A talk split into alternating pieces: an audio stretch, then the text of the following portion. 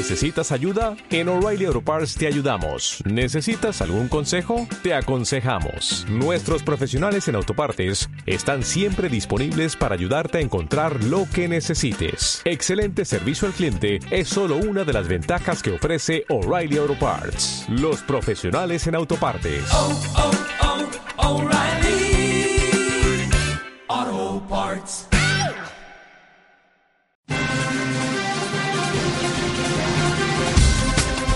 Escuchas Demos Radio, luchando por la libertad política colectiva.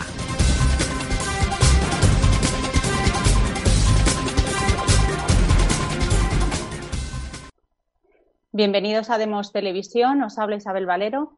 Hoy es viernes eh, 9 de noviembre de 2018.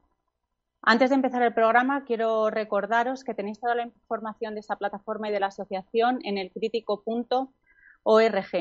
Y ya pasamos a- al programa.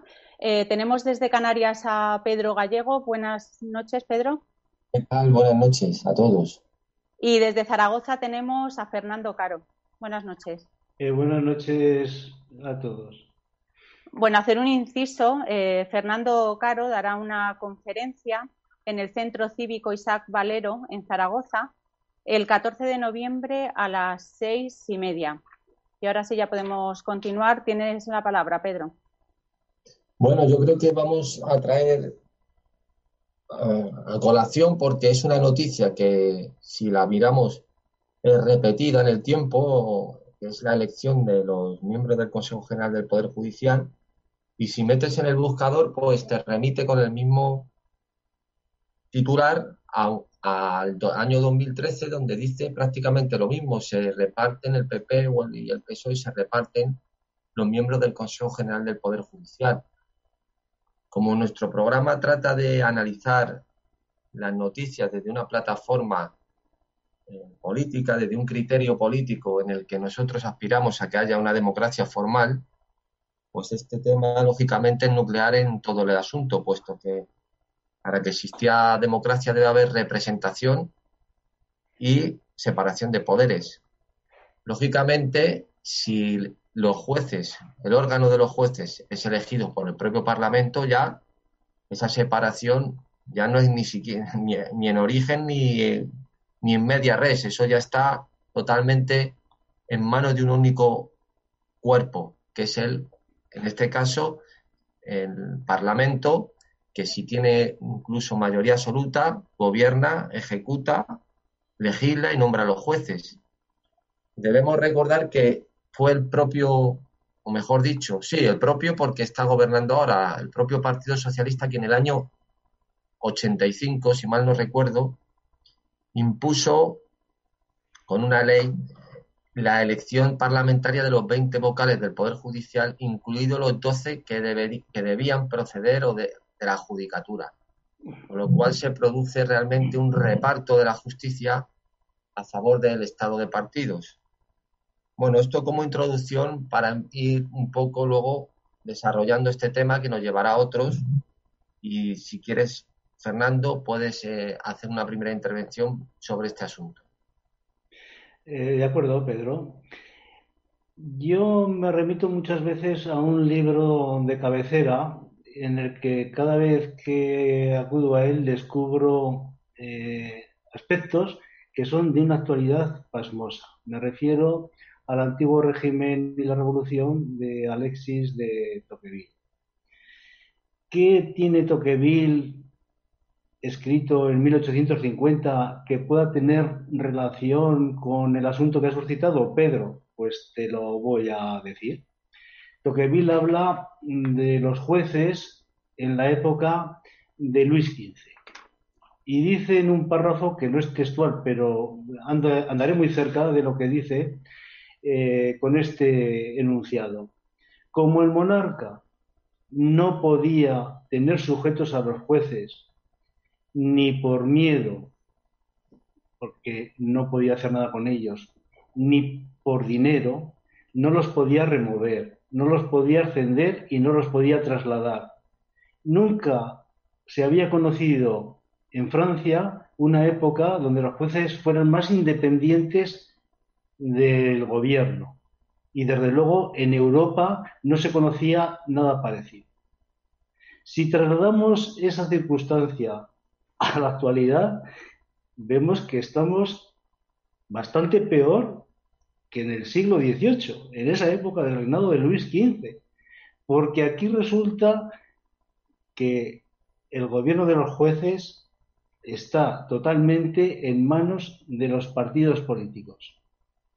Y yo lo que no entiendo es cómo este colectivo de personas, muchas de las cuales tienen una acreditada preparación, una acreditada solvencia intelectual, no evidencian tener algo más de, valentía, algo más de arrojo, algo más de decisión y decir, señores políticos, hasta aquí hemos llegado. Sus injerencias no son de recibo. Serían de recibo en un sistema eh, que se denominara a sí mismo de dictadura. Pero en un sistema que pretende ser democracia, que sabemos exactamente en qué consiste este sistema oligárquico de partidos, no es de recibo lo que está sucediendo y nos vamos a plantar. Yo es que lo que no entiendo es cómo no se da ese movimiento de dignidad, de decoro, de decencia por parte de algunos. O sea, me estoy acordando del secretario este, este señor de la Organización de Estados Americanos que no se recató en decir que el señor Zapatero no sea imbécil. Bueno, yo vi el vídeo de toda la intervención completa y es un vídeo tremendo.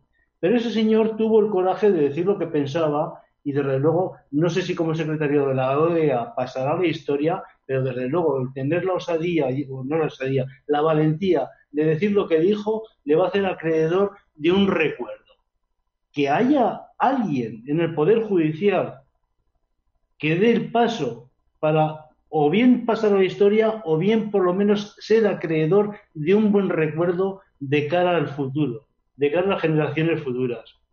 Porque aquí, Pedro, tengo la sensación de que nuestros compatriotas son unos atrasistas, que decía eh, el, vamos, el magnífico Horacio Vázquez Rial, están siempre mirando al pasado y no hay nada que nos aliente a vislumbrar un anhelo de un futuro que tenga algo más de calidad del presente que conocemos. A ver si estos señores jueces son capaces de hacer o dar un paso en ese sentido. Te paso la palabra, Pedro, con esta perorata que te he lanzado. No, no. Claro, el asunto aquí es que eh, volvemos, vemos que nada dentro del estado de partidos puede prosperar más allá de más estado de partidos. Por eso, vamos a ver, ayer tuvo en Las Palmas, en la Real Sociedad Económica de Amigos del País, una conferencia, tuvo lugar, de Fernando García de Cortázar, una persona muy, muy amable, muy, educada, buena persona, ha estado 12 años con escolta por que estaba amenazado por ETA.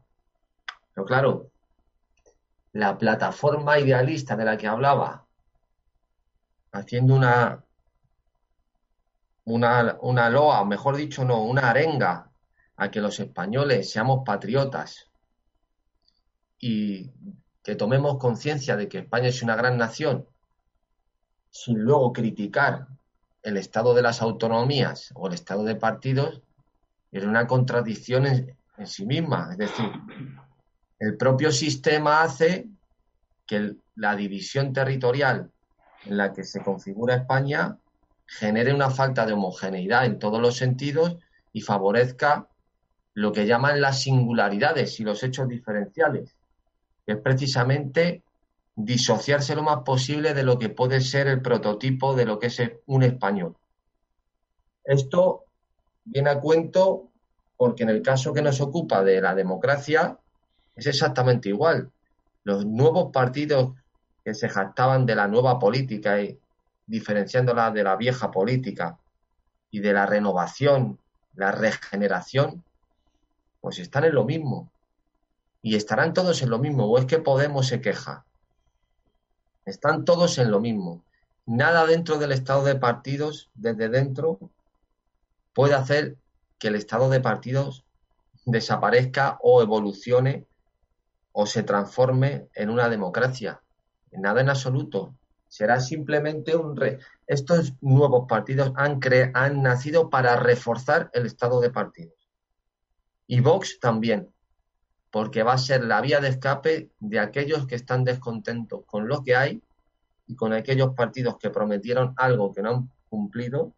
Me refiero a algo que no han cumplido, que llamaron la nueva política, que tampoco ellos han podido hacer nada. Pues toda esa canalización a través de Vox, en este caso, que es el último partido emergente, es precisamente para reforzar aún más el estado de partido, no para acercar a un régimen que pueda ser democrático en un futuro. Todo lo contrario. Todo esto es evidente que ningún partido político que esté en el poder lo va a cambiar. Esto tiene que cambiarse desde fuera. Y veremos si el detonante, como dijo Roberto Centeno en nuestra conferencia, coloquio del otro día en el Ateneo, será o va a ser, desgraciadamente en este caso, la crisis económica que está anunciando que se va a producir dentro de poco. Porque lógicamente es un detonante en el que las ideologías desaparecen simplemente porque se, se tienen que acudir a cuestiones primarias que es simplemente la supervivencia. Fernando. ¿Qué, te voy a decir, Pedro? Eh, yo participo por ahí en algún coloquio en el que hay personas que propongan la vía esta de un nuevo partido que, en fin, que cumpla las expectativas que levanta en lo que concierne, pues eso, a la demolición del sistema desde el interior. vamos a ver, un partido que concurra a un procedimiento de votaciones ahora mismo lo tiene que hacer en el marco de la legalidad que regula este tipo de convocatorias. Ha tenido que pasar por el registro de asociaciones o el registro correspondiente del Ministerio del Interior.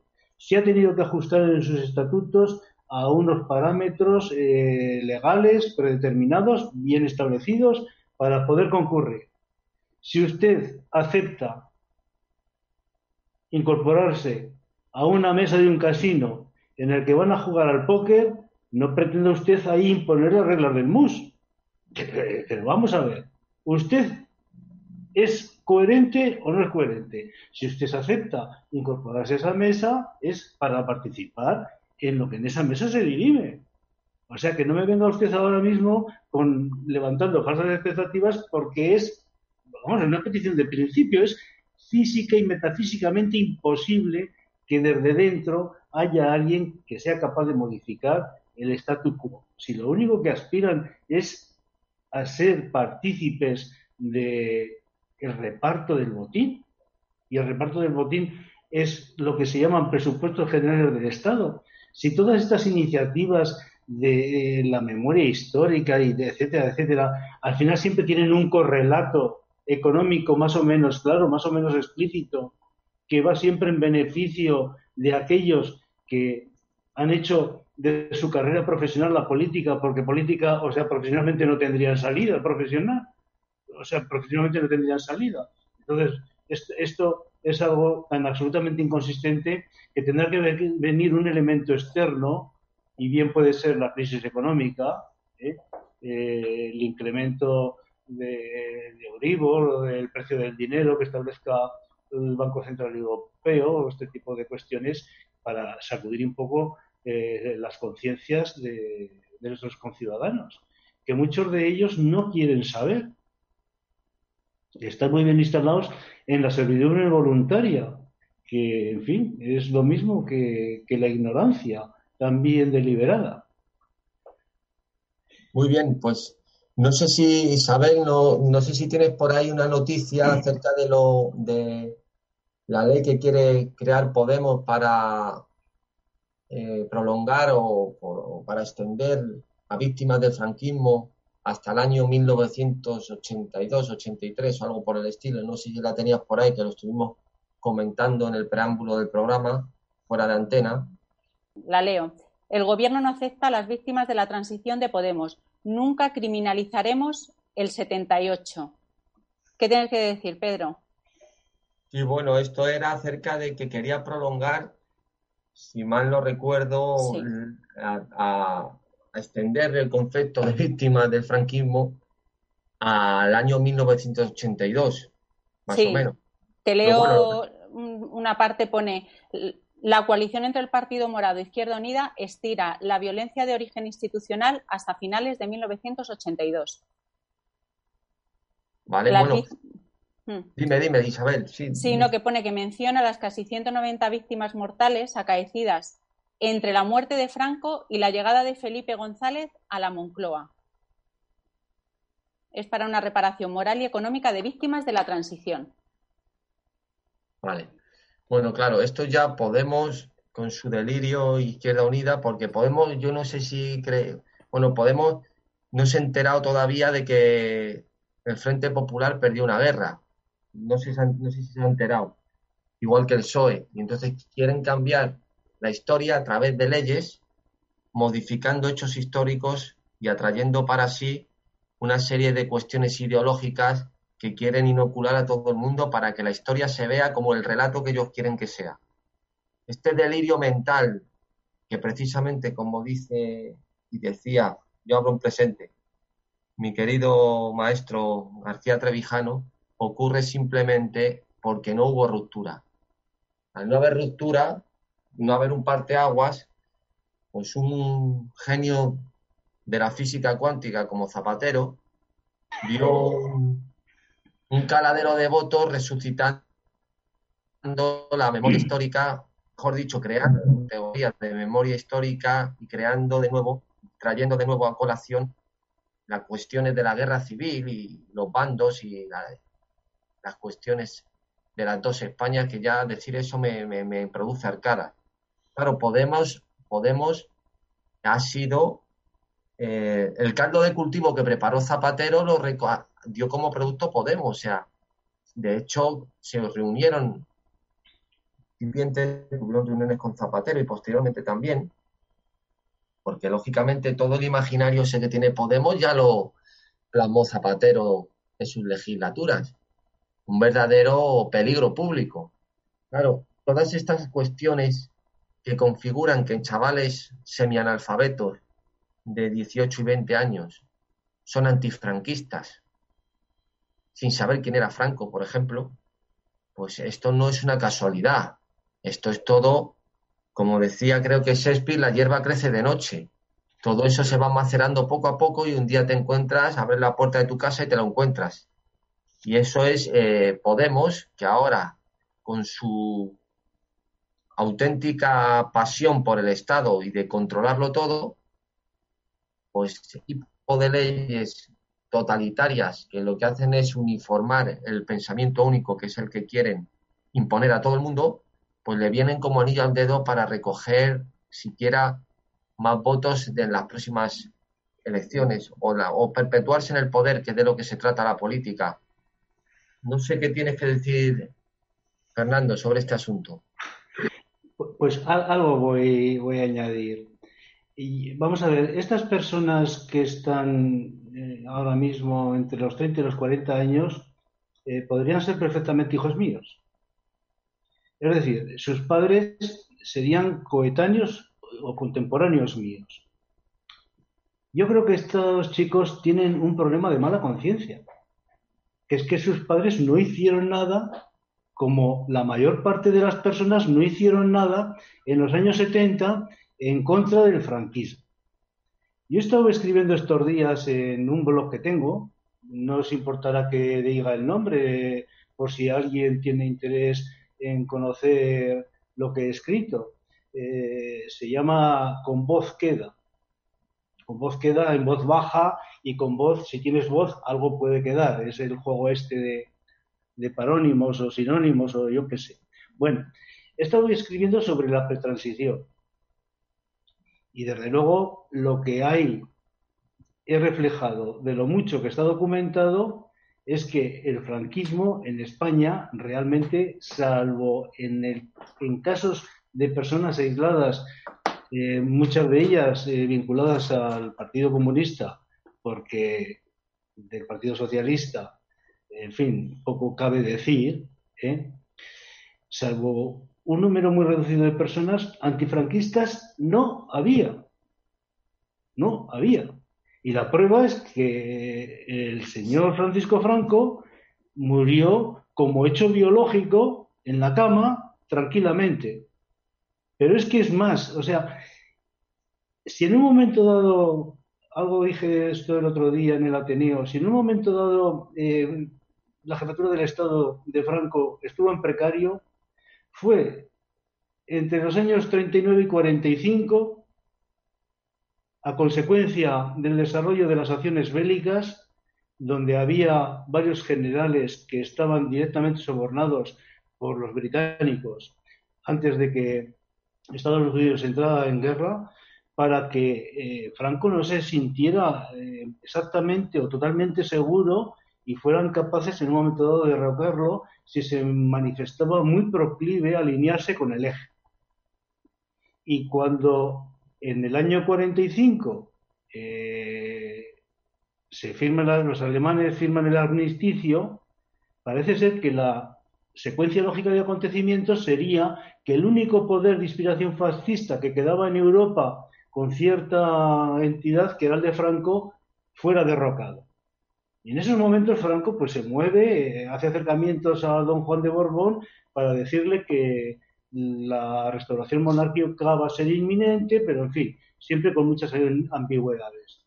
Y lo que sucede es que el valor geoestratégico de la península ibérica de España es tal que a Estados Unidos, en aquellos momentos desde que comienza la Guerra Fría, no le interesa que en España haya bajo, ninguna, bajo ningún aspecto ningún tipo de, de inestabilidad, de agitación política, y como lo que lo garantiza es, es Franco, porque por una parte los republicanos estaban totalmente desacreditados después de la nefasta experiencia de la Segunda República y los monárquicos que se habían alineado a favor de Franco también estaban desacreditados por este alineamiento, pues al final encontró las circunstancias propicias para mantenerse en el poder.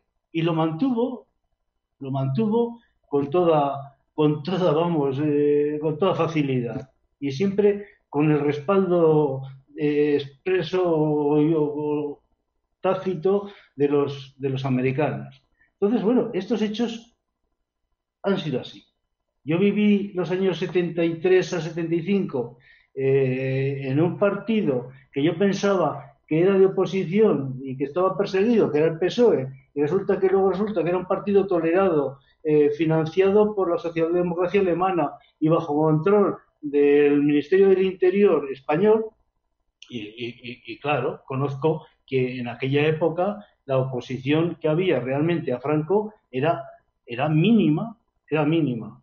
Entonces yo creo que aquí con estos chicos hay un problema de mala conciencia, pero que le piden responsabilidades a sus padres de qué hicieron y por qué lo hicieron.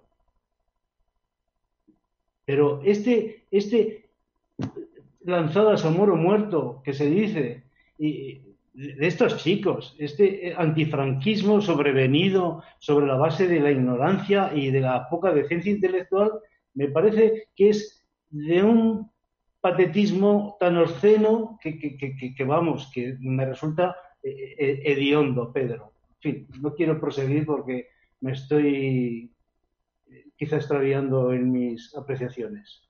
No, bueno, yo creo que más o menos es una esta rémora de ir recordando continuamente a Franco, volvemos a decir que es porque precisamente no ha habido ruptura y ha dado cancha que partidos políticos y ciertos elementos de esos partidos aprovecharan esa, esa dejación de la historia por hacer valer los hechos objetivos y dejar el relato a la falsa izquierda que ha ido inoculando de una serie de mitos una serie de tapas que no se corresponden ni a, ni a las víctimas ni a los verdugos. Y bueno, yo creo que Isabel, no sé cuánto tiempo llevaremos, algo más de media hora, ¿no? Sí, lleváis algo más de media hora, os queda unos diez minutos. Bueno, pues no sé. Bueno, Pedro, en lo que concierne a, a esta evidencia que tú señalas de que no hubo ruptura, eh, bien sabes que la única persona eh, que promovió eh, inquebrantablemente la ruptura democrática fue don Antonio García Trevijano, a través de, de la Junta Democrática primero y luego personalmente él, después de que fuera eh, primero eh, difamado y luego ya definitivamente expulsado de la, de la escena política.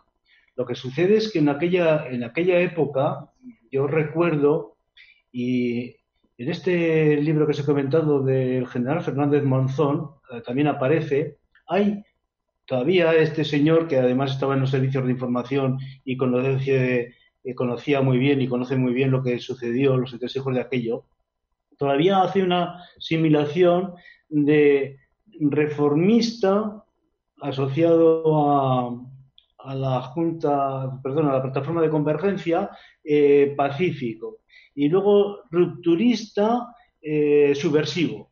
Es decir, tiene un correlato, lo de rupturista tenía un correlato de violencia implícita y, claro, que, conducía a qué? A atemorizar, a atemorizar a la sociedad. De manera que expresamente el término de ruptura en aquellas épocas pues está prácticamente anatematizado. Era algo que, que no, no era capaz eh, de superar ese, ese, atisbo, ese sesgo que se daba de que era sinónimo de violencia y era sinónimo de, bueno, de época de inestabilidad y vaya usted a saber en qué podría desembocar aquí. O sea que este fue un recurso también que se aplicó en aquella época y que lo que hizo fue preterir eh, esta posibilidad de ruptura democrática que al final, eh, como ya sabes, Pedro, pues, pues solo quedó ahí como bandera y estandarte de Antonio García Trevijano. Y efectivamente, todavía estamos con ese problema sin resolver. ¿Que se puede resolver? Pues es posible, pero no sabemos ni cómo ni cuándo, yo por lo menos. Sin duda, de- por eso mismo eh, no se hace más que alabar la transición, porque no hay mejor manera de reforzar el estado de partidos y el sistema imperante que avalar el sistema, mejor dicho, que avalar el punto, el proceso que les hizo posible, que no fue otro que la transición. La transición fue precisamente el elemento, el punto histórico donde hizo posible que los partidos se repartieran el Estado y que se consolidaran como órganos del Estado, quitando cualquier atisbo y posibilidad de un régimen democrático. Por eso todos alaban la transición, ya no la constitución, sino la transición en sí misma la ponen de modelo para explicar la democracia que nos hemos dado. Pero vamos a ver, Pedro, que no te voy a contradecir. Eh, voy a abundar, voy a abundar. Acaba la Segunda Guerra Mundial y el Reino Unido y Estados Unidos imponen su bipartidismo a los alemanes. Pero su bipartidismo en el aspecto este más eh, anecdótico de los dos partidos. La socialdemocracia de, de Willy luego y luego los cristianodemócratas, eh, en fin, pero sin los mecanismos propios de los sistemas políticos del Reino Unido y de Estados Unidos. Bueno, esto se, se mantiene, se mantiene, se mantiene y en los años 74, cuando Franco cae enfermo, el Partido Socialista Español, el PSOE, fundamentalmente estaba en Toulouse. Había una parte escindida, pero de unos jóvenes que no tenían mucho peso. Y hay que improvisar, hay que improvisar un partido, se improvisa en Suresnes, en un congreso entre los días 11 y 13 de octubre de 1974, financiado por Willy Brandt, por la socialdemocracia alemana, por Bonn, como queramos. Y este modelo del bipartidismo alemán formalmente enmarcado en la doctrina de Leibniz, eh, que consagra eh, la partitocracia, como bien, sabes, es el que se envía aquí a España, el que se asume aquí en España. Es un sistema bipartidista, imperfecto, en el que hay comentarios que, en fin, por ejemplo, el secretario de Franco, su primo Franco Salgado Araujo, el general, dice, en el año 1966 o 1967, dice, la CIA está empeñada en que aquí acabemos en un sistema de dos partidos y tal.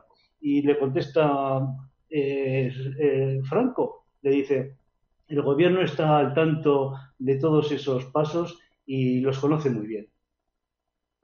Entonces, eh, todo eso está, como te digo, preparado, precocinado y tal.